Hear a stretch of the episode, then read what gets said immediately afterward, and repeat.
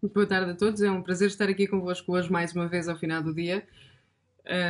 Foi no domingo e hoje é sexta-feira, saiu, mas o tema uh, ainda não se escutou porque a noite das eleições presidenciais iluminou muitas questões que urgem uma profunda reflexão de todos nós. Uh, e por isso falar-vos-ei falar dos resultados. Diz-se muito por aí que os grandes derrotados da noite foram os partidos da esquerda.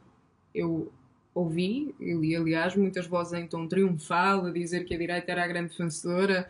Eu não poderia discordar mais desta análise acho que o verdadeiro vencedor da noite, na verdade, foi António Costa. E vamos tentar desconstruir isto. Vimos alguns líderes partidários tentar tomar a responsabilidade da reeleição de Marcelo Rebelo de Sousa, uh, realçar bom, a fraca figura, uh, principalmente um líder em particular, cujo nome me abstenho de pronunciar porque está cada vez mais esquecido da política portuguesa, mas a narrativa vai assim. Marcelo Rebelo de Sousa é o candidato da direita. Marcelo Rebelo de Sousa ganhou em todos os conselhos. Logo, a direita venceu também em todos os conselhos. Bom, esta lógica não só está errada, como é perigosa, porque nos induz a uma análise muito distante da realidade. É que, na verdade, foi a direita que perdeu e por duas razões. A primeira é que Marcelo Rebelo de Sousa abdicou de ser o candidato do centro-direita. Marcelo alinhou com António Costa. Não é por acaso que muitos alertavam para o facto de não ser somente a cabeça de Marcelo em jogo, mas a cabeça de todo o governo, que por afiliação se submeteu também ao escrutínio público. Costa, vamos ver os exemplos. Costa não reconduziu Joana Marques Vidal, Marcelo apoiou a decisão. Costa quis tornar-se acionista da TAP à custa do, do, dinheiro dos contribuintes e Marcelo também. Costa continua a dar tiros nos pés na gestão da pandemia e Marcelo empresta-lhe a pistola enquanto lhe dá palmadinhas nas costas. Não beijinhos, isso não, por causa do Covid. Uh, outro exemplo é Costa não reconduz o presidente do Tribunal de Contas, como já falei aqui, aliás, e Marcelo diz que não teve um segundo de dúvidas em relação à decisão. Costa não quer deixar cair Van Dunham e Marcelo também não faz grande questão. Faça tudo isto e é muito mais que não estou a enunciar, porque o nosso tempo é curto. Espanta-me quem continua a dizer que Marcelo era o candidato da direita, porque não era. Era o candidato António Costa.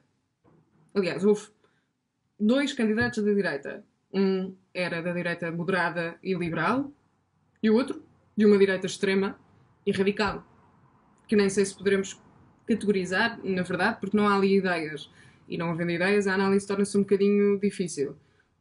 A segunda razão pela qual a direita perdeu é porque deixou ascender um partido cujo líder diz, aliás, falar com Deus. Acerca disto, em jeito da parte, alguém dizia no outro dia, com muita graça, que uma coisa é ver um líder político a falar com Deus. Isso é a vida pessoal de cada um, é da esfera da fé e ninguém o poderá criticar, com certeza. Outra coisa bem diferente é um líder político dizer que Deus falou com ele.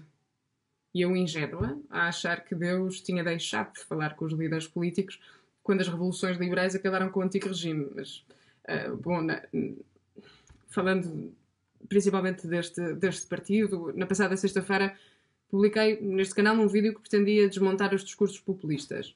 O vídeo foi denunciado.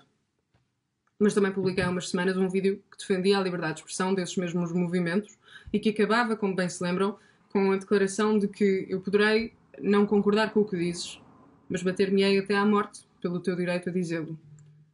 Isto deverá ser o hino de qualquer pessoa que defenda uma democracia liberal saudável, quer à direita, quer à esquerda. Eu sou contra clubismos, por isso denunciarei sempre a corrupção e o populismo, quer aconteça ele à direita ou à esquerda, porque são inimigos da democracia liberal. Fechar os olhos a estes dois fatores é ser manicaísta por isso, digo-vos que me preocupam muito os resultados de André Ventura, mas a culpa desses resultados é do PSD, que se recusou, durante este mandato de Rui Rio, a fazer oposição. Aliás, o eurodeputado espanhol do PPE, González Pons, fez mais oposição a António Costa, no caso Vandunam, do que o suposto líder da oposição portuguesa. Isto é vergonhoso. O PSD, isto é, tanto Rui Rio como Marcelo Rebelo de Sousa, não nos enganemos, alinharam com Costa, deixando espaço para que um movimento perigoso crescesse sem barreiras é uma questão muito séria que exige reflexão à direita. Mas então, se a direita perdeu, quem é que ganhou? Não foi a esquerda, muito menos a esquerda radical. Foi Marcelo, claro, e António Costa. Voltando ao início do vídeo, foi o governo. Costa sai reforçado porque, embora tenha tentado ao máximo que estas eleições não fossem um julgamento indireto da sua governação, apoiou indiretamente o seu aliado político. Costa sai reforçado, então, na percepção externa mas também na prestação interna. Porque o fraco resultado de Ana Gomes, apoiada por Pedro Nuno Santos, demonstra que a facção dos jovens turcos do PS não tem, afinal, tanta força como se achava e que Costa continua inquestionável. Por isso, o principal vencedor destas eleições, repito, é António Costa. E o principal derrotado é o país, que se vê órfão de uma oposição credível ao governo socialista.